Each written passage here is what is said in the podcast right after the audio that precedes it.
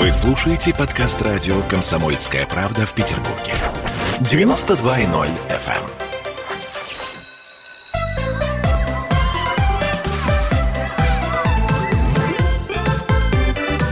Родительский вопрос. Всем привет! 11 часов 3 минуты в Петербурге. Это радио «Комсомольская правда». С вами Ольга Маркина, и мы говорим сегодня о наших детях. Напротив меня сидит Дмитрий Альшанский. Дим, привет. Доброе утро. Дмитрий Альшанский психотерапевт, и э, сегодня мы в честь такого прекрасного праздника, Всемирного дня учителя, кстати, всех-всех-всех учителей, своих и чужих, мы поздравляем с этим прекрасным днем вот, мы решили вспомнить э, одного прекрасного педагога, который, по сути дела, повлиял э, в 20 веке, на мой взгляд, на все, на весь процесс, который происходил и происходит. Э, это Макаренко, Антон Макаренко. Итак, мы сегодня будем говорить о том, что, собственно говоря, это за методика такая Макаренко, и э, то, насколько сейчас она применима. Но прежде я вот хочу э, у Дмитрия спросить. Вот, Дмитрий, э, у нас столько есть книг, Столько есть методик, столько есть замечательных советов по поводу того, как нужно воспитывать детей. Но почему-то они не все работают. Как быть? Э, на самом деле их не так много. Э, если мы посмотрим именно на системы воспитания, да, педагогические системы, то их по пальцам одной руки можно пересчитать. Их не так много. Э, это вариаций много, там, да, и вам рассказывают, как лучше детей воспитывать. И сама идея вообще, что детей надо воспитывать, что хоть как-то надо на них оказывать влияние, что-то им нужно преподносить, к чему-то направлять, да, она появилась там лет 100-150 назад. То есть вообще такого понятия раньше не было потому что ребенка воспринимали как модель маленького взрослого. Э, и то, что детей вообще надо воспитывать, это не так давно возникло. Это раз. Э, во-вторых, если по-серьезному, да, вот какие модели да, их, их, их не так много. Э, а, там гуманистическая модель, экзистенциальная, влияние психоанализа очень сильное, да. И вот Макаренко, одна из четырех-пяти, наверное, таких глыб, Э, да, просто вот целый комплекс идей, э, которые все друг с другом взаимосвязаны. Э, поэтому вот такая вершина, мимо которой пройти нельзя, можно просто обойти ее вокруг, чем, собственно, сегодняшняя педагогика и занимается, потому что Антон Семенович Макаренко оказалось имя забытое. Э, и мало кто практикует, мало кто помнит, и это ассоциируется с, с каким-то совком 20-е годы 20 века. Что с педагогической тут... поэмой, которую мы когда-то проходили, но проходили чаще всего мимо. Э, мимо проходили, да. То есть это какие-то беспризорники, это фильм «Путевка в жизнь», может быть, кто-то вспомнит. Угу. Вот, это какие-то без, бездомные дети. Эм, э, этот вот фильм «Республика Шкит», да, который, да, да. кстати, не про Макаренко. Это не про Макаренко, а про Сороку фильм снят, да? Это совсем другая модель. Э, и вот это что-то далекое, забытое, трудотерапия какие-то, вот э, коммуны для детей и подростков, там вот какое-то производство, не до кому это надо, это все позапрошлый век. К нам это не имеет никакого отношения, как думаем мы сейчас. Да, то есть вот такая репутация, что это, это какой-то глубокий совок, который сейчас нам уже не, не актуален, потому что беспризорных детей нет. Потом надо сказать, что у Макаренко, кстати, мейнстримом идет э, презрение к такой вот бытовухе, мещанству. И... Что тоже не актуально в век потребления. Да, да, то есть это, это, это немножко не наша эпоха. Я вот перед нашей встречей пере, перечитал книгу для родителей Макаренко, и там есть такой пример, скажем. Эм, э, за обедом семья обсуждает каких-то знакомых своих, там эм, в, в, в гости ходили недавно, и ребенок 12 лет у мамы спрашивает, а вот эта вот э, женщина, она его любовница? Э, да, и мама так, значит, хихикнула такая, ну вот, типа, ребенок у меня такие слова знает. Э, и Макаренко по этому поводу дико негодует, что вот, нам кажется, что это просто э, нелепая милость такая, да, а на самом деле это признак глубокого мещанства. И мы можем себе представить, что через много лет, как низко падет этот ребенок и так дальше, и так дальше, и так дальше, да. То есть сегодня нам абсолютно не режут слух слово «любовник», «любовница» от 12-летних наших детей, потому что они еще и не такие слова произносят за семейным обедом. Вот. А для Макаренко это просто то, что каленым железом надо выжигать. Вот это вот мещанская такая вот красивая картинка, значит, любовница, и поехать в, в Париж, э, значит, с какой-нибудь девушкой, да-да-да, вспоминая беспреданницу, которую мы тут обсуждали. Вот, поехать в, в Париж на выставку с какой-нибудь красивой девушкой. Вот это просто мещанство, падение и признак разложения, моральной деградации. Вот с этим Макаренко предлагает бороться. Как он с этим предлагает бороться? Э, э, воспитывает, говорит, коллектив. И поэтому человек в любом случае часть социальной системы, и нельзя быть отдельно от общества. И вот это, кстати, вопрос, эм, который э, и я в своей семье решал, и многие друзья мои решают, и знакомые, нужно ли ребенка отдавать в детский сад. Это к вопросу об актуальности Макаренко в 21 веке. Да, и, кстати говоря, вот у наших зрителей можно спросить, пишите нам э, в чат то, что вы об этом думаете. Нужно ли ребенка отдавать в детский сад? И я от многих э, слышал такой аргумент, э, что, э, ну, пока ребенок психологически не готов все это вывозить и все эти психологические травмы переваривать, потому что детский сад у нас это уже казарма, да, начинается, ну. э, и к, к, к ребенку отношение как э, к туловищу, да, и ни малейшего там намека о э, чувствах, об эмоциях, духовности и тому подобное, э, э, вот, советская система садиков не предполагает, да. И вот мне многие говорят, да, конечно, он будет частью общества, он будет ходить по тем же улицам, он будет ходить в те же магазины, он будет общаться с теми же самыми людьми, но пусть он хотя бы начинает это делать не в 2, 2,5, 3 года, а хотя бы в 6, в 7, потому что уже какие-то психологические защиты отстроены, и человек хотя бы готов к тому, что им будут плевать в душу. Mm. Вот. В два года ты еще не очень готов, что тебе будут плевать, в лучшем случае плевать, а может быть еще какие-то другие действия делать с твоей душой, да? Вот. И поэтому ребенка в садик я отдавать не буду. И вот у меня, наверное, 60 на 40 э, среди моих друзей, кто не отдает ребенка в детский сад. То есть до, эм, до школы 60% моих знакомых детей, они сидят дома, в садик не ходят. Эм, вот. А я э, когда-то своего принципиально отдал в детский садик, потому что э, ему жить в этом обществе нужно адаптироваться. Ну вот с трех лет у меня тоже ребенок ходит в садик, и я считаю, что это большое достижение все-таки. А, потому что он изменился, это видно. Он научился, э, так сказать, э, разделять и вести себя одним образом в саду и другим образом дома. То есть он научился подстраиваться под обстоятельства. Вот, а хорошо ли это человеку подстраиваться под обстоятельства? Э, или нужно делать то, что ты хочешь, настаивать на своем, да, не прогибаться? Вот здесь правильного-то ответа же нет, и поэтому это социальная дискуссия, важная для нас. Чем вот актуален нам Макаренко? Он нам говорит, что в любом случае ты часть коллектива. Э, и будь то там ученический, трудовой, профессиональный, неважно, э, ты родился в этом обществе, и ты как-то должен не просто подстраиваться, а вот это второй тезис, ты должен влиять на те правила установления, порядки и законы, которые в этом коллективе есть.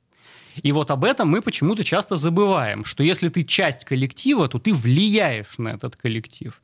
И в том числе ты вносишь туда свой голос и свою лепту. Ну вот это-то совсем не актуально для современной России, да, что члены общества могут как-то влиять на то, что происходит в этом обществе, и, и, и власть избирать, например, да, э, у Макаренко прекрасная такая идея есть, что не педагог руководит коллективом детей, а вот сами дети устанавливают правила, э, э, когда они ложатся спать, например, какой у них там режим работы, ну, подожди, когда ну, они ну, ходят гулять. Ну как это технологически возможно? Ведь у нас же есть определенный режим, да? Э, если мы берем любое социальное учреждение, будь то ясли, детский сад или школа, нас никто не спрашивает, когда мы хотим есть, когда мы хотим ложиться спать. Есть четкие правила, на которые мы влиять, ну, на мой взгляд, не можем. А, к сожалению, мы ни на какие вообще правила в этой стране влиять не можем. А, с другой стороны, когда у тебя колония беспризорников, то э, можно любые порядки устанавливать. Да? Вот как вы договоритесь для того, чтобы вам было наиболее оптимально работать, да, для того, чтобы вам было наиболее удобно и комфортно. И то, что в вашем понятии справедливость, да, вот то, что вы понимаете под этим словом, так и делаете. А педагог должен только помочь детям самоорганизоваться. И вот эта идея кажется мне э, крайне востребованной. Э, людям надо помочь самоорганизоваться для того, чтобы они себе сделали комфортно и удобно. Ведь нет никаких об, об, об объективных критериев справедливости, правильности и так дальше. Да? Э, вот то, что вы называете справедливым, вот так себе и сделаете. То, что по вашим понятиям называется называется правильно, э, честно, доброе, да, вот, вот, вот так себе и сделайте. Э, э, в этом задача педагога, как мне кажется. И вот это мы довольно часто забываем. Ну, я так полагаю, что это практически невозможно э, в нашей системе, опять-таки, социальной. То есть вряд ли кто-то послушает пятилетнего ребенка, который скажет, мне так неудобно, я так не хочу, а давайте у нас будет все не так. А тогда он должен договариваться с коллективом таких же пятилетних, убеждать их, и тогда его, может быть, вы, выберут президентом. Но не в, не в нашей стране и не сегодня. В это время. А, я напомню, что мы в прямом эфире 655-5005 наш телефон. Также у нас есть Viber, WhatsApp, плюс 7 931 398 92 92 и трансляция ВКонтакте. Если у вас возникают какие-то вопросы, то мы с удовольствием на них ответим. Ну а сейчас мы через какое-то время послушаем рекламу. Напоминаю, что у нас в гостях Дмитрий Альшанский, психоаналитик. Родительский вопрос. Эдвард, здрасте, меня слышно? Да, Олег Владимирович, вас отлично слышно. Я тот человек, который в течение ближайшего часа верноподданнически будет поддакивать вашим монологам. Главное в таких случаях не спрашивать, а что произошло с предыдущими соведущими. Вы слушайте, не дай бог поддакивать, потому что в споре, иногда даже в таком эмоциональном споре, и есть главный секрет успеха нашей программы. А так получается, что мы просто жертвуем от щедрот наших а в ответ получаем пощечины и плевки. Надо ли это нам? Слушайте, вы обещали поддакивать, в итоге я поддакиваю, потому что я совершенно с вами согласен. Отдельная тема с Олегом Кашиным и Эдвардом Чесноковым. На радио «Комсомольская правда». По будням в 9 вечера по Москве.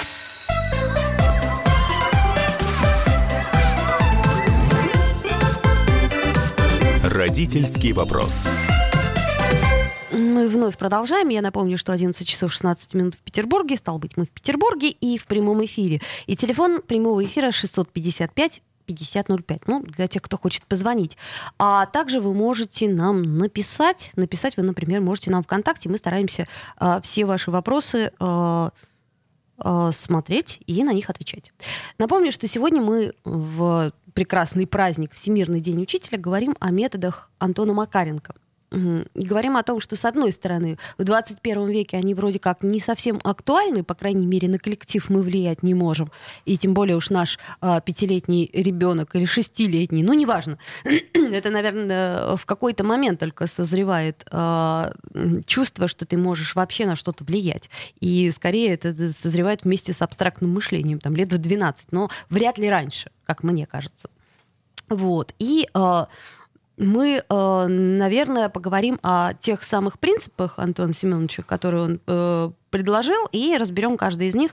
И, собственно говоря, поймем, почему сейчас многие, как это помягче сказать, эм, ну, не поддерживают или осуждают. Иронизируют. Иронизируют по поводу. Всего. Итак, принцип первый. Э, решающую роль имеет поведение своих родителей. Вот мне кажется, с этим принципом поспорить практически невозможно. То есть, если ты хочешь, чтобы ребенок читал, бери книгу. Ну, разве не так? Э, это вообще, наверное, самое главное, что вас воспитывают не всякие душеспасительные беседы и нравоучения, а ребенок копирует твою модель поведения. Это раз – а чаще всего бессознательную модель поведения, и об этом мы как-нибудь в другой раз поговорим, потому что у Макаренко про бессознательное ничего нет, это я вам от себя говорю, да. Ребенок копирует ваше бессознательное, и вот то, что вы в своей жизни не решили, те гештальты, которые вы не закрыли, вот ребенок именно это и наследует, потому что вы изображать из себя можете все, что угодно, да. И в своей практике я постоянно вот это замечаю, что незакрытый гештальт родителя, он становится симптомом ребенка. Если у родителя, скажем, есть латентная гомосексуальность, то ребенок становится не латентным, а открытым гомосексуалом. Например, да? Вот, поэтому э, Макаренко абсолютно верно уловил, что э, нужно показывать пример. И вот если ваш пример успешен, дальше там одна из самых известных его цитат, да, что если ваш пример успешен и ребенок видит, насколько вы успешны, он за вами пойдет. А если вы ему говорите миллион правильных слов, но он видит неуспешную модель поведения, он видит какого-то несостоявшегося человека перед собой, который мечтал, мечтал, да ничего не сделал, да, не самореализовался, э, потому что, видишь ли, ему кто-то не дал, кто-то не разрешил, и вообще правительство плохое, да, э, ребенок не пойдет за этим. И для меня э, лично, и вот то, что я из, из всей системы Макаренко могу выжимку сделать, да, вот то, что я всем советую, это про ответственность, которую нужно ребенку давать. И еще раз повторю, цель родителя сделать так, чтобы родитель был не нужен. Вот для того, чтобы ребенок мог сам брать ответственность за свои решения, поступки, чтобы у него была своя система ценностей, мировоззрения. Да? Поэтому дозированно, потихонечку нужно давать ребенку ту ответственность, которую он готов нести. И здесь, как Борис Николаевич Ельцин говорил, да, берите столько суверенитета, сколько унесете. Вот. В каком возрасте это делать? Э, в каждом возрасте ребенок может нести э, определенную долю суверенитета, определенную долю ответственности. То есть вот. ты отвечаешь за да. какой-то сектор, который ему по силам. А да, сколько ты готов взять, вот столько и неси, пожалуйста. Э, приведу, опять же, пример из личной жизни. Э, ребеночку было, наверное, года 4-5, ему бабушка подарила игрушечный набор инструментов. Там маленькие гвоздики, маленький молоточек, маленькая пила, там можно было все это делать, эм, дощечки какие-то.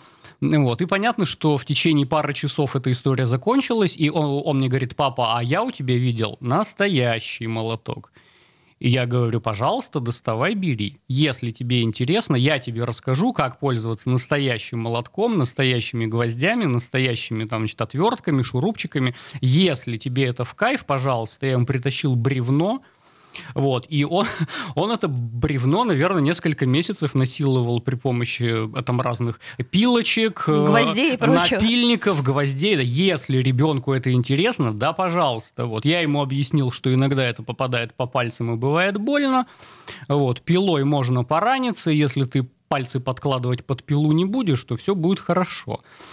Э, вот, если ты не, не, не хочешь э, там, какие-то мазохистские удовольствия испытывать, то пальцы лучше не подкладывать под молоток и под пилу. Это? Вот. Дальше это твоя степень ответственности. Вот, пожалуйста, тебе это хочется, тебе это в кайф, пожалуйста, делай. Да я тебе объяснил, как, а дальше вот, вот это твоя ответственность. Когда ребеночку исполнилось 14-15 лет, у него другая степень ответственности. Да, сейчас ему 18 лет, и готовится волшебный пендель, когда он станет уже самостоятельной личностью, и киндер-проект мой закончится. Вот, это э, третья да, степень ответственности. Поэтому в каждом возрасте нужно давать ту ответственность, которую ребенок готов взять. Вот если он это хочет попробовать, ему нужно э, дать возможность безопасно это сделать. И вот э, для меня система Макаренко именно в этом. Про личную ответственность – раз, про активную жизненную позицию – это два. Э, ты не только можешь на материальный мир повлиять, ты и на нематериальный тоже можешь. На социальные связи ты можешь повлиять. Если тебе что-то не нравится в семье, задай вопрос – э, ты часть этой семьи, и ты влияешь и ты это. имеешь право задать вопрос. Я, кстати, вот вспомнила одну ужасную совершенно историю, которую я видела со стороны и поняла, что э, вот так вот точно и нельзя, насколько сжалось у меня сердце от боли. А, это в каком-то отеле, на каком-то курорте была длинная-длинная лестница, высокая-высокая, там на много-много э, корпусов. И вот э, ребенок, э, наверное, лет четырех, э, идет по этой лестнице, спотыкается, мама его берет на руки, он говорит, подожди, мама, пожалуйста, я хочу сам. Да что ты можешь сам, сказала она, ничего ты кроме ныть не можешь. Я подумала, а ведь действительно... Вот так и будет 40 лет его таскать на руках. Да. Ну, это, это какая-то вот для меня была чудовищная совершенно э, сценка, и я подумала, что, наверное, ему будет очень трудно преодолеть э, недоверие, преодолеть вот это вот ощущение того, что я действительно ничего не могу. Вот, кстати, второй принцип э, Антона Семеновича Макаренко – не стоит отгораживать ребенка ни от каких влияний, даже от отрицательных. Это принцип, который заставляет сжиматься сердце матери. Ну, а куда денешься-то? Э, э, Ребенок должен иметь защиты психологические, потому что отрицательное влияние всегда будет. Э, второе, он должен уметь контейнировать свои отрицательные чувства, да, если ты что-то попробовал, тебе не понравилось, и ты вынес оттуда негативный опыт, это опыт, да, это нужно контейнировать, уметь это принимать, переживать и делать выводы, чтобы в следующий раз, не влезай, убьет, да, туда не влезать. То есть это называется принцип э, контролируемого ожога, да? То есть попробуй, тебе сказали. А, а может горячо. быть и не ожог, кстати ну, говоря. Ну, я к примеру да. говорю, да. А, а как же э, нам быть э, с такой э, штукой, как, например, не дружи с этим мальчиком, он мне не нравится, он же плохой, этот мальчик? Э, это проблемы родителей.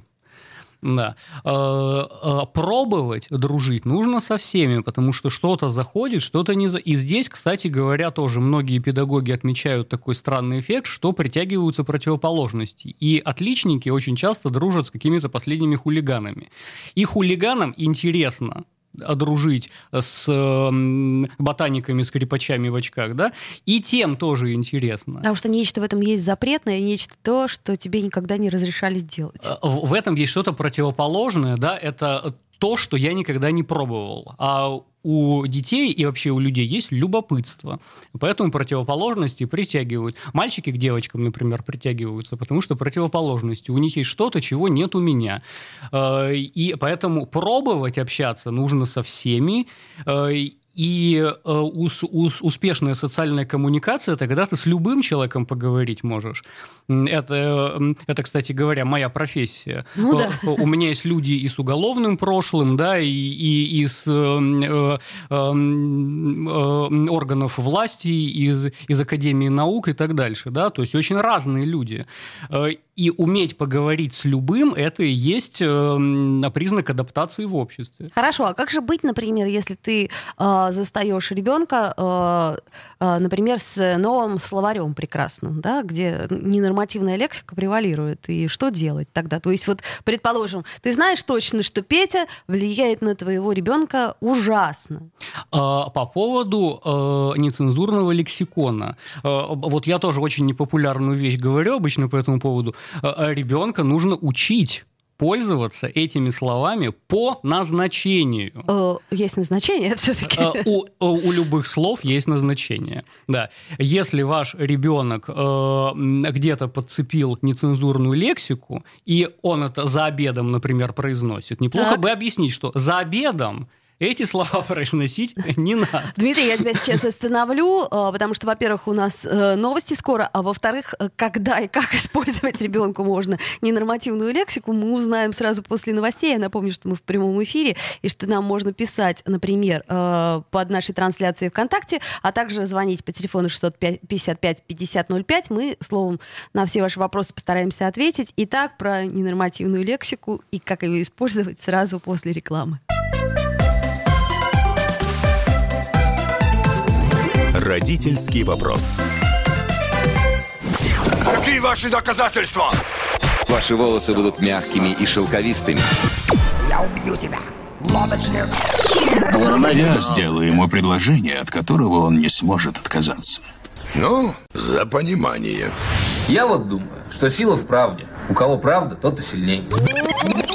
Прошлое не дает себя забыть. Запахами, музыкой, фотографиями. Мы помним прозвища своих одноклассников, хотя самих их не видели очень давно. Мы до сих пор в памяти бережно храним правила дворовых игр. Все эти воспоминания оживают в программе «Дежавю». Меня зовут Михаил Антонов. По субботам и воскресеньям в 11 часов вечера мы говорим о том, что нас радовало и огорчало. Какими мы были раньше. Давайте вспоминать вместе. До встречи. Хулиганы.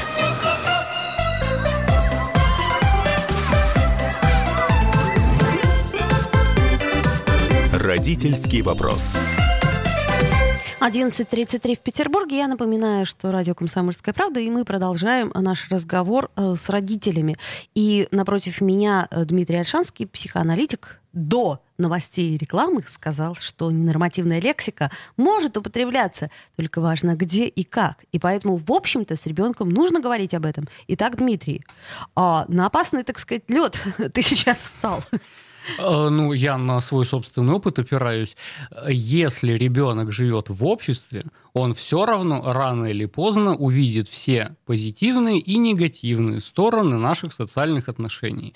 Поэтому, когда где-то кто-то дерется, он это рано или поздно увидит. Э, Если где-то кто-то ругается, он это рано или поздно услышит. Если кто-то где-то занимается э, разными сексуальными практиками, то ребенок тоже это когда-нибудь увидит. Э, И чаще всего это происходит от сверстников в школе, в садике и так дальше. Да? Так вот, наша задача родителей на, научить ребенка этим пользоваться безопасно. Да? Так, чтобы это было э, к месту, ко времени, и э, мы же хотим, чтобы этими самыми сексуальными практиками он тоже когда-нибудь начал заниматься. да? Когда-нибудь, но, не вовремя, сейчас же, да. Э, Вот, если э, у нас время есть, я тоже вот один эпизод из э, практики приведу, да. Э, э, Одно из первых родительских собраний в школе, первый класс. Значит, приходит наша классная руководительница и говорит, у нас ЧП. ЧП, так. Один ребенок всем другим показывал порнографию. Порнографию? Да, порнографию. Значит, в телефоне где-то он это увидел и показал всем остальным детям. И дальше меня реакция родителей удивила. Значит, родители говорят, надо наказать. А кого наказать? Этого ребенка? Или родители этого ребенка? Или телефон отобрать? И вот они начинают сидеть и рядиться. То есть точно кого-то надо наказать. Ну, это первая Э, реакция. а, да, и точно надо у кого-то что-то отобрать. Я, я говорю, стоп, стоп, стоп, давайте с самого начала. А почему вообще кого-то надо наказывать? Что произошло-то? Ну, ребенку было любопытно в телефоне, он потыкался на Ютубе, а мы знаем, что там в два клика можно куда угодно попасть. На сцены насилия, на сцены эротики, все что угодно. Ничего да? удивительного в этом нет. Вот, то есть почему вообще кого-то надо наказывать? Ну хорошо, дети что-то посмотрели, почему это катастрофа, там, почему кого-то наказывать надо? Эм, эм, Вы с вашими детьми не хотите поговорить? А что вы вынесли вообще из этого? Вам интересно было или не интересно? Приятно, неприятно? Что за фигня вообще произошла, да? Вот. И э, минут 40 вот эта дискуссия происходит, потом, э, значит, одна мама опаздывает, с ребенком приходит, и ребенок говорит, а родители спокуха, значит. Э, там э, э, не порнография была, это была, м, была жесткая эротика. В первом классе ребенок знает разницу. Выдохнули. Ну, слава богу, значит. Это была жесткая эротика, это нормально, можно, значит. Вот. Ребенок знает разницу, потому что мама у него художник. И э, он видит обнаженную натуру довольно часто. И голых тетенек и дяденек он видит, потому что мама их рисует просто, да. В чем разница? И любой ребенок, который ходил в Эрмитаж, он примерно представляет, что такое голое тело и что они между собой могут делать вообще. Ничего да? страшного в этом нет. Вот, то есть это нужно объяснять. Хорошо, ты что-то видел, э, тебе это как вообще? Ок, не ок, нормально, интересно, отвратительно, противно, стыдно. Что ты испытываешь по этому поводу, да? И ребенка нужно учить контейнировать свои чувства, это раз, потому что ничего э, а такого из, из ряда вон выходящего в, в- в, голом теле нет. Оно у каждого из нас вообще есть, да? А, Второе все, что ты имеешь, это твой опыт, и им как-то нужно уметь пользоваться. Это точки бифуркации, которые направляют тебя либо в одну сторону, либо в другую сторону. Если маме кажется, что вот с этим мальчиком лучше не дружить, так можно задать вопрос, а почему ты с ним дружишь, а чем он тебе интересен, а чем он тебе нравится. И из этого станет понятно, что, может быть, вашему ребенку чего-то не хватает. И если ваш отличник дружит с каким-нибудь хулиганом, так, может быть, ему некуда агрессию выражать, и, может быть, э, ему предложить пойти на спорт, где он может э, э, легально, законно кому-то бить морду в удовольствие, да, и это будет приятно всем участникам процесса. Ну, например. Э, Да. Э, Или, может быть, у него какие-то другие незакрытые да, истории его, нереализованные чувства какие-то. Поэтому разговаривайте с вашими детьми. Э, Если ты это услышал, какое-то там нецензурное слово, э, этим нужно пользоваться по назначению в определенной среде, при определенных условиях. И если к тебе вот так вот обращаются где-нибудь э, в подворотне или подъезде, слышь, пацанчика закурить не найдется, да, вот тут по назначению это не только использовать, а и, и иногда и физические навыки тоже можно применять в такой ситуации, да. То есть это тоже часть жизни, и этому надо учить. То есть я так понимаю, что главное не бояться это раз, да, то есть не, не испугаться того, что да, мой ребенок тоже это может сказать. А второе просто э, задать вопрос. Как, собственно говоря, э, мы не должны э, бояться задавать вопросы, чтобы не услышать ответы. Вот, вот, это совершенно верно подмечено, потому что родители сами боятся задать этот вопрос, потому что а вдруг им ребенок скажет что-нибудь, что в их концепцию ребенка не вписывается, да, и в твой образ не попадает. Я-то думал, что ты вот такой, а ты совсем другой, да, и у родителя рушатся иллюзии по поводу своего ребенка, и поэтому родитель не хочет замечать каких-то вещей. Эм, Вот. И опять же, тут из практики масса примеров, когда родитель думает про своего ребенка вот так, а тот совсем другое. Да? Эм, Вспомни фильм «Кислота», а, да, когда, значит, эм, э, э, ребенок наркоман покончил с собой, и мама приходит и говорит, а я тебе клюковки принесла. И од- один из друзей этого ребенка устраивает истерику, говорит, ты вообще ничего не знаешь о своем сыне, ты ему клюковки принесла, что ты про его жизнь знаешь, а чем он увлекался, а кого он любил, а какие у него друзья были, а какую музыку он слушал, ты ни хрена про него не знаешь, да, а ты ему клюковки носишь. Вот. И довольно часто такое бывает, что родители вообще своих детей не отражают.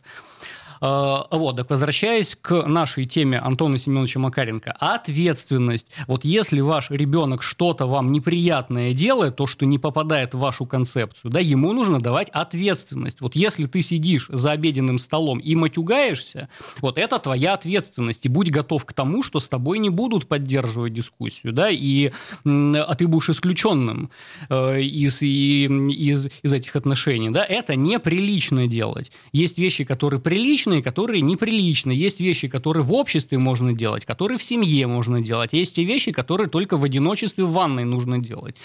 И этому тоже нужно учиться, да. Это твоя ответственность. Если ты хочешь, чтобы с тобой дружили, пожалуйста, учись поддерживать некоторые социальные протоколы, да.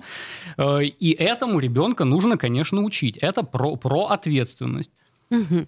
Ну хорошо, это понятно. Давай э, обсудим еще один принцип. Третий принцип э, Антона Макаренко. В процессе игры ребенок также получает воспитание. Э, конкретная цитата. Игра имеет важное значение в жизни ребенка. Имеет то же значение, какого, какое у взрослого имеет деятельность, работа и служба. То есть игра это и есть работа. Получается так. Ну, для меня лично моя э, работа, деятельность и служба – это и есть игра. Э, Да, потому что если ты делаешь это в удовольствие, если у тебя работа творческая, а у нас с тобой э, наши работы творческие, а у тебя-то просто это игра, да, так и называется, да, ты выходишь и играешь. Э, Если ты делаешь это в удовольствие, так это самое главное, и только так и можно познавать мир, какие-то вещи пробовать, что-то новое, что-то неизведанное, какие-то эксперименты ставить, да, и только так человек и развивается. По получая фидбэк, получая и позитивный, и негативный опыт, мы делаем выводы только при помощи игры, поэтому я бы этот тезис не только на, на детей, но и на всех взрослых распространил. Э, э, Вот, многие взрослые часто перестают играть почему-то, мне совершенно непонятно. Да, ты вливаешься вот в какую-то свою форму такую, ну вот я вот такой вот. Я серьезный взрослый человек. Помнишь, это э, у Экзюпери было отлично? Э, про то, что все взрослые, они... А да, разговаривают о политике и о галстуках. Да, да, да, да, да. Ну, И задают вопросы конкретные. Сколько он зарабатывает, сколько он весит, какой у него дом.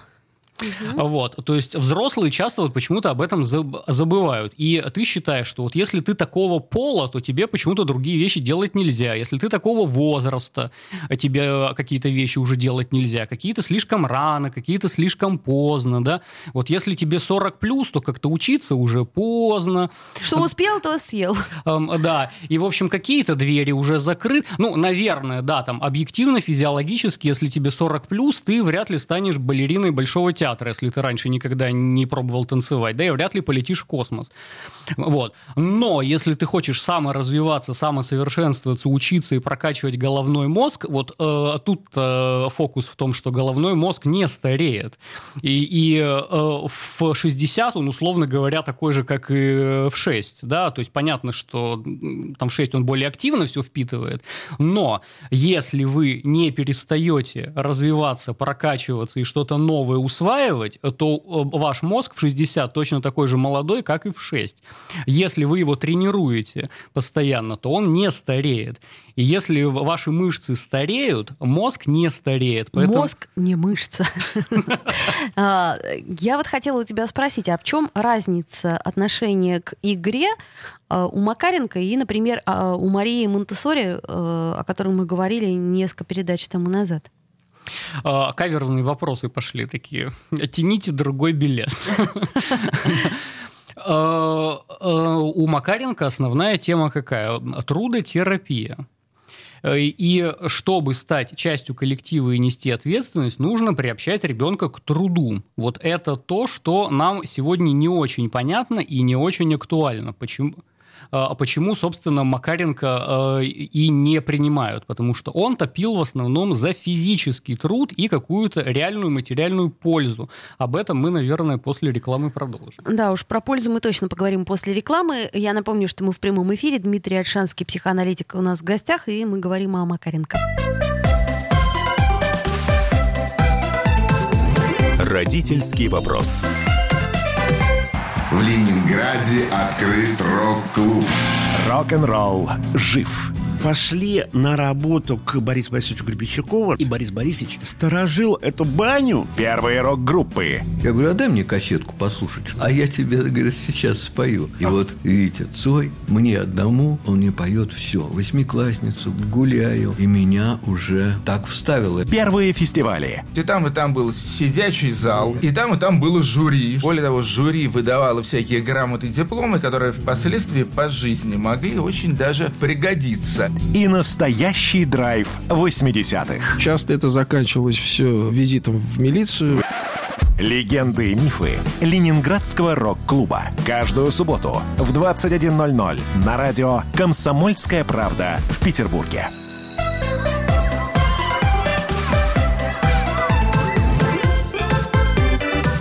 Родительский вопрос.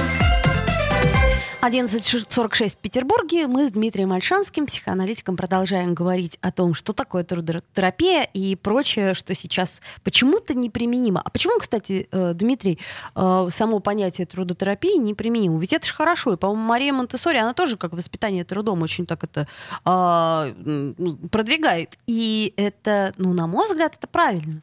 А Все очень просто, потому что детский труд запрещен, практически везде. Угу. И сама идея о том, что э, э, ребенок до 12 лет должен заниматься трудом, она абсолютно недопустима. Точно так же, как Black Lives Matter, да, сказать, что ребенок у тебя трудится, это тебя в тюрьму сразу посадят, да. Вот, то есть это, это вещи, которые за, запрещены. А, поэтому тут вот такие вещи, как трудотерапия, там колонии детские, которые что-то, да, а, Монтессори, это сегодня не, не приживается и, конечно, не резонирует современному слушателю. А, хотя идея про то, что приносить пользу какую-то и делать что-то социально значимое и полезное, мне кажется, что с самого э, юного возраста нужно прививать. Ты не обязательно должен у станка 5 часов отстоять, да? Ну, кому-то помочь, где-то там собачке лапку пере перебинтовать там старушку, через дорогу перевести. Да Это- даже бог-то с ней со э, да. старушкой, помыть посуду после себя. Я уж не говорю про остальных. А, У меня есть очень хороший пример. Я знакома с э, женщиной, которая владеет всем метрополем, Северометрополь. И ее дочка с 12 лет каждое лето э, работала в кондитерском цеху. То есть никаких тебе карманных денег просто так, а вот ты, пожалуйста, поработай. И мне кажется, что это хороший принцип. Ну, не у всех есть такая возможность, но другая эта возможность в любом случае есть. Вот, к счастью, к счастью, многие состоятельные люди это понимают, что деньги приносят удовольствие только в одном случае, если ты их сам заработал. И ты по-другому их совершенно тратишь. Я даже помню вот эти первые свои заработанные деньги, на которые я думала, я куплю себе там пирожное, моро, а потом я подумала, так, но ведь их же можно распределить на несколько, ага, а можно вообще их сохранить. И так Можно далее. прожить месяц, оказывается. Да, пони- понимаешь, это одно дело, тебе папа дает деньги, на которые ты покупаешь пирожные, мороженое, все, что ты хочешь. А другое дело, ты ценишь те деньги, которые заработал сам. И чем раньше, мне кажется, ты будешь понимать, что это возможно, что, во-первых, я хочу вот что-то, а, и у меня есть э, цель это приобрести. Ну, к примеру, да, это мы сейчас все равно говорим про общество потребления, но тем не менее лучше это будут мои собственные деньги, заработанные там в 15 лет, нежели деньги, которые даст мне отец. А вот э, сам этот факт, кстати, говорит о том, что общество потребления потихоньку отмирает. Э, Потому что детям э, э, прививается ценность не потребления, не то, у, у кого какой iPhone, а что ты сам сделал. Поэтому всякие Биллы Гейтсы и Стивы Джобсы, они детям наследство не оставляют. И правильно Жестоко, делают. с одной стороны, А, подумаем мы. А, Так а почему жестоко? Ты ему дал классное образование. Дальше у тебя свои руки, свои ноги, свой головной мозг. Поэтому, пожалуйста, попочку отрываем и идем делать дела самостоятельно. Вот. И э, э, я тоже вряд ли буду наследство оставлять, просто у меня нечего. Да? Что уж там скрывать, ха-ха-ха, да. Да. Мы не Билл Гейтс. Э, э, Потому что ответственность ребенок должен самостоятельно добиваться. И вот когда ты сам чего-то добился, ты что-то попробовал, у тебя получилось, и ты еще и прибыль из этого извлек, так вот только тогда ты молодец, и только тогда ты начинаешь получать удовольствие. Э, И тоже из практики примеры такие, что когда неожиданно сваливается на голову тебе огромная сумма денег, то, как правило, человек не знает, что с ней делать. Он начинает ее тратить. Да. А, Самое худшее, что можно делать с деньгами, это, э, это их тратить. И вот я у всех спрашиваю, если у вас будет 100 миллионов долларов, что вы будете с ними делать? Если ваш ответ начинается со слова «куплю», то тогда у вас не будет 100 миллионов, и они вам не нужны. Да, потому что деньги должны работать. Из денег нужно извлекать прибыль. Это инструмент, как там молоток, вот опять же тот же, гвозди и молоток. Сами по себе они никакого смысла не имеют, если вы ими не пользуетесь. Точно так же и деньги. Вот если вы свой ответ начинаете со слова «куплю», то вам деньги просто не нужны. Ну а когда нести это ребенку, который, э, например, э, в детском мире всегда смотрит на что-то и мечтает о том, что вот у меня будет, и я первым делом куплю. Вот, так это отлично. У ребенка есть мечта, эту мечту нужно оформить в цель. Э, Ты что-то хочешь, и ты это сможешь иметь, у тебя это точно будет, если... И вот если вы ребенку дадите правильные вводные, да, вот если вы сформируете «если», и как из точки А попасть в точку Б, как прийти к своей цели, да, как получить желаемое. Вот если вы ему правильные вводные дадите, так дальше он сам сможет это делать. И ему не нужны будут 100 миллионов и наследство, и папочкина помощь на каждом шагу, да, если у него будут правильные вводные. Я сам могу себе сделать комфортную жизнь. Я сам себе могу сделать эм, мой образ счастья, и я сам могу туда попасть. Поэтому ты, мама, и ты, папа, мне э, как помощники не нужны. Я сам туда приду, да, а вы давайте со мной за компанию.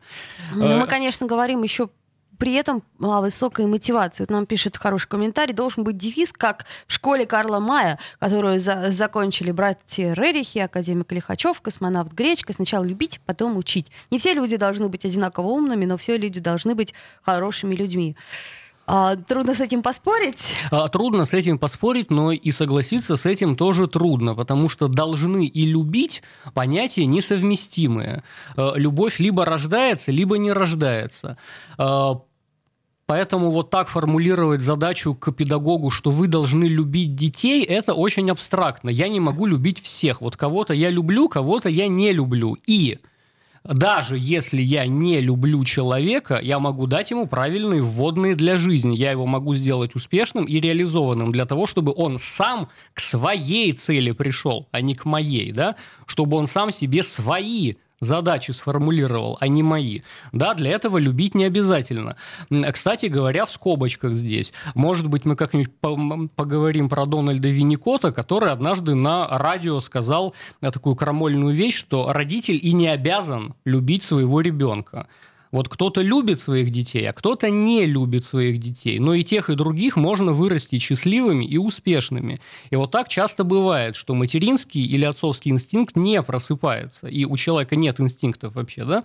Бывает вот. такое, кстати, я с этим сталкивалась. Вот. И некоторые любят своих детей, а некоторые не любят. И дальше это такая вина колоссальная у родителя, что ты ребенка не любишь, и ты мучаешься, ты страдаешь. Да? И вот когда он это на радио сказал, там посыпался шквал звонков от от, от, от матерей, которые сказали, мы так вам благодарны, что вы хотя бы разрешили. Да? Ребенка можно не любить или хотя бы не 24 на 7 его любить.